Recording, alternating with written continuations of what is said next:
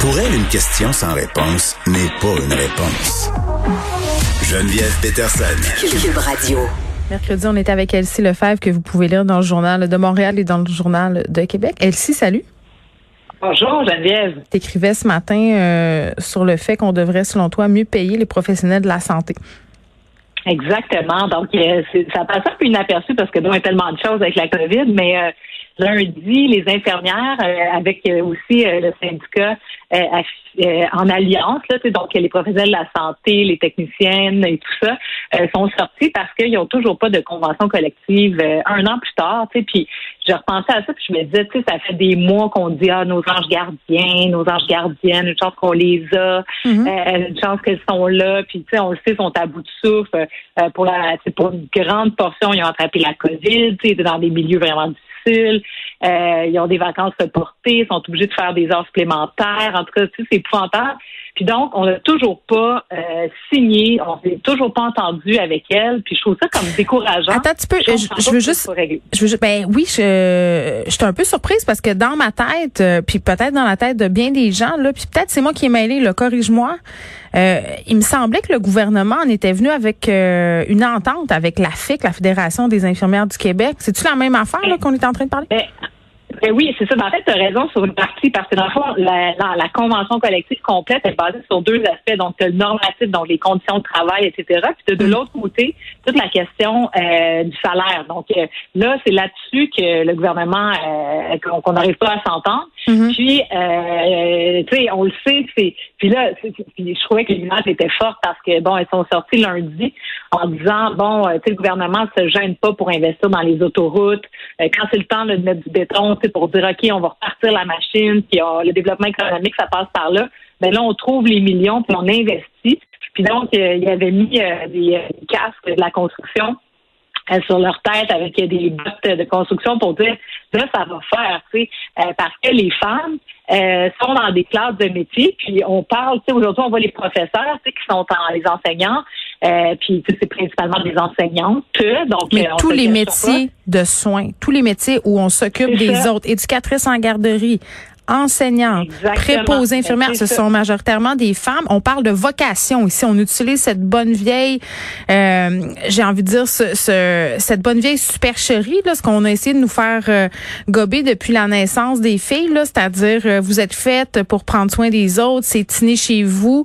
Donc, on nous présente toujours ça comme étant un don de soi, ces métiers-là. Puis, qui dit don de soi dit pas salaire élevé. Et, on dit, hey, t'es donc bien ingrate, toi, là, de demander un salaire qui a de l'allure. Tu devrais être bien contente de te des autres. Génétiquement, tu es constitué pour ça. Ben, c'est ça, ben, tu touches exactement le bon point. Puis il faut se rappeler, puis tu sais, je sais pas si on serait capable un jour de, de, l'exposer clairement, mais tu sais, ce sont des métiers qui étaient autrefois occupés par euh, nos religieuses. C'est vrai. Euh, dans les écoles, les infirmières et tout ça. Puis, euh, bon, pour certains, c'est des, des compétences importantes. Tu sais, donc, on a des diplômes postsecondaires euh, reliés à ça, des diplômes, tu pour les enseignantes, c'est des quand même, euh, tu sais, des études universitaires pour y arriver. Puis, euh, les infirmières et l'autre syndicat sont pas allés jusque-là à comparer directement la profession de, dans la construction, là, tu sais, donc les corps de métier dans la construction. Hmm. Mais moi, je vais me permettre de le faire. C'est qu'à un moment donné, tu sais, dans la construction, oui, on a des ingénieurs de chantier puis tout ça, mais il y a aussi beaucoup euh, de, métiers de la construction qui euh, ont des études euh, secondaires et puis il n'y a rien de mal à ça. Non, mais tu as des électriciens qui... Oui, oui, tu as des électriciens qui tirent 120 000 par année, tu sais, puis c'est correct là, c'est je suis très heureuse pour ces gens-là, mais c'est un peu incongru de penser que les gens qui passent la majorité euh, de leur journée à prendre soin des, des gens qui sont vulnérables, les personnes âgées, les enfants, ben ces personnes-là souvent elles sont sous-payées. Puis moi je parle souvent avec des profs à l'émission, puis souvent ce qu'on me dit, c'est hey combien on gage que si c'était majoritairement des hommes en enseignement, ce serait longtemps qu'on aurait réglé le problème, que ce soit des, des profs, des infirmières, euh, mais je sais pas, il y a comme un problème dans les perceptions puis même quand je parle avec le ministre de la Famille, M. Lacombe, là, des éducatrices en garderie, je lui pose toujours la question parce qu'il me dit qu'il faut revaloriser ces, professions-là, il faut leur faire regagner les lettres de noblesse. Je fais OK, M. Lacombe, mais tu sais, quand on parle de redonner les lettres de noblesse puis de revaloriser un métier, ben la façon dont, quand tu es un employeur, tu manifestes à ton employé que tu considères de façon positive son travail, c'est en le rémunérant bien. Pourtant, euh, il toujours fermé à augmenter leur salaire toujours fermé. Ben, exactement. Ben c'est ça. Ben c'est ça. Puis c'est exactement ce qui est choquant au bout de la ligne. Puis moi, je les comprends, les infirmières, puis les autres professionnels euh, du réseau de la santé et des services sociaux aussi, parce que ça touche aussi euh, tout ce qu'il y a, là, la DPJ. On n'arrête pas de parler de la DPJ, puis euh, des portes tournantes, donc tu sais, des juniors qui arrivent en poste, puis dès qu'ils ont, ont, la capacité, ils s'en vont dans le secteur privé parce que bon, les conditions sont difficiles dans le public, faut se le dire. Donc c'est difficile par moment. On a beaucoup, des, des cas les plus lourds et tout ça se retrouve dans le public évidemment. Puis, ben, tu sais, de l'autre côté, ben, on hésite à payer. C'est sûr que quand on augmente d'un point de pourcentage euh, le, le, salaire de ces, de ces professionnels-là, ben, c'est mm-hmm. sûr que ça a un impact sur les finances publiques. Mais en même temps, à un moment donné, euh, je veux dire, il faut, il faut que ces gens-là en aient pour leur argent. Puis on l'a vu, on l'a tellement vu avec les préposés aux bénéficiaires. Mm-hmm. C'est épouvantable. sais, pour la plupart, ils étaient payés au salaire minimum ben tu sais, salaire minimum, OK, tu peux travailler dans une épicerie ou, euh, je sais pas moi, dans une pharmacie, mais là, tu t'occupes des gens, pour que tu les soignes.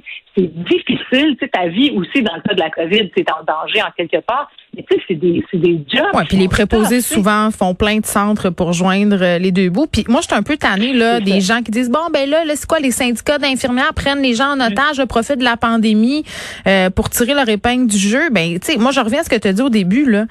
on a ouvert combien de points de presse en remerciant en remerciant pardon nos anges gardiens, les professionnels de la santé? D'un côté, on dit ça, puis de l'autre côté, on, on tu sais, on on n'accepte pas d'écouter ou de leur donner des salaires des conditions de travail décentes. à un moment donné, c'est comme il faut que les bottines suivent les babines et on n'est toujours pas rendu là. Puis c'est vrai que ça a passé sur le radar parce qu'on a eu les annonces sur le masque et tout ça. Donc tu faisais bien euh, de nous le rappeler ce matin dans le journal de Montréal qu'on devrait peut-être envisager de régler ce dossier-là de la rémunération des professionnels de la santé.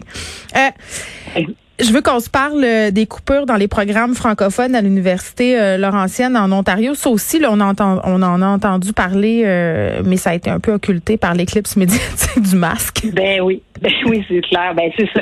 Donc bon, ben tu sais, ça aussi, ça n'a pas de bon sens. Donc l'université dans le nord de l'Ontario, semble-t-il que bon, ils font face à une situation budgétaire très difficile. Mm. on peut accepter ça.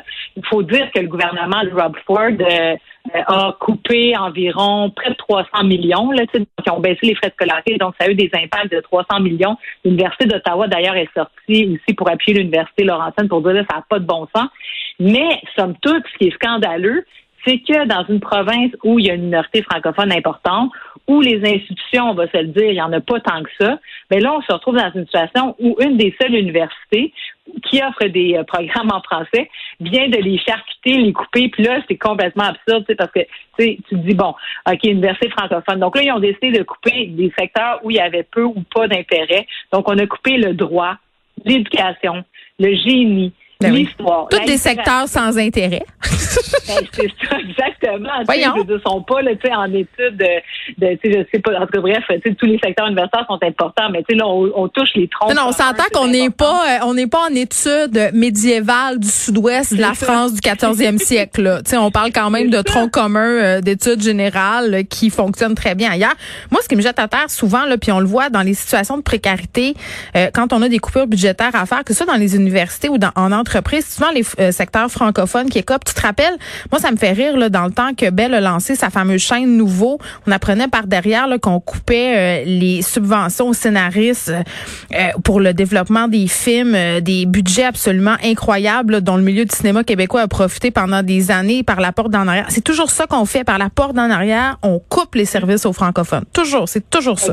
Mais c'est ça exactement. Puis, tu sais, c'est comme si ce pays bilingue, tu sais, dans le fond, parce que tu sais, ça revient à la question du français et la défense du français, la, la protection au Québec, où là, tu sais, finalement, sais, regarde bien ça quand euh, Simon Jolin Barrette va déposer sa réforme là, dans le reste du Canada, ils vont nous dire ça n'a pas de bon sens, ça n'a pas de bon sens. Pourtant, au Québec, les institutions anglophones sont en santé, sont bien vivantes. Si on regarde les, les hôpitaux universitaires anglophones, si on regarde les universités, les cégeps, les, les écoles secondaires, il y a de la protection, il y en a. Euh, T'en mhm. veux-tu, en veux il y en a.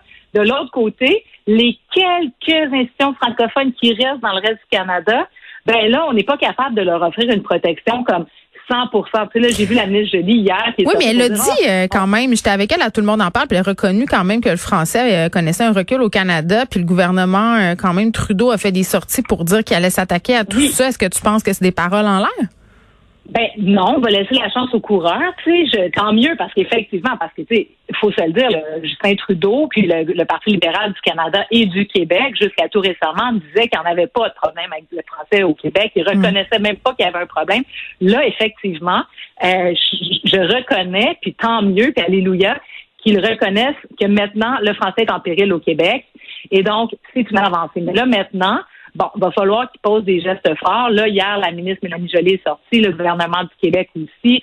Donc, euh, est-ce qu'ils vont réussir à, à, faire reculer Ford euh, puis qu'ils injectent de l'argent? Est-ce que le fédéral va devoir injecter de l'argent pour pallier? En tout cas, une chose est certaine, c'est qu'on n'a pas de leçon à recevoir du reste du Canada à l'égard de la protection des minorités. Moi, je pense qu'au Québec, on fait ça très, très bien. Puis, d'ailleurs, devrait s'inspirer probablement de nous, peut-être pour appliquer une loi 101 ou je ne sais pas quoi dans le reste du Canada, mais reste que euh, c'est pas la première fois que les institutions francophones sont menacées. on avait vu l'hôpital Montfort. Euh, et là, bon, mais cette université-là, il est minuit, minuit moins une. oui, puis c'est mauvais signe. Euh, Elsie, merci beaucoup. Oui. Merci. Allez, Geneviève. Bye bye.